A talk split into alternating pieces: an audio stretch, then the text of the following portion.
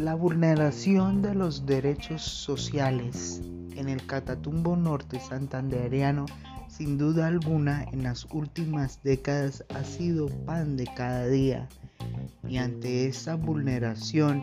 y que el hecho propio que el Estado colombiano no ejerza mayor influencia en su poder en esta zona geográfica ha ocasionado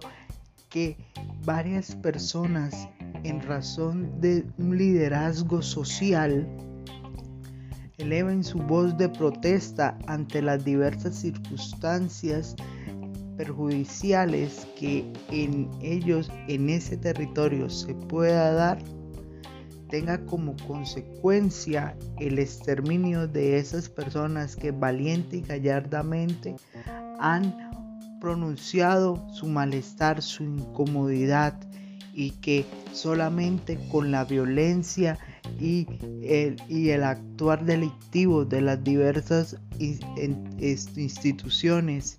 y grupos subversivos al margen de la ley han logrado callar a estas personas y, y, han sumergido al Catatumbo norte santanderiano en una crisis social, cultural y económica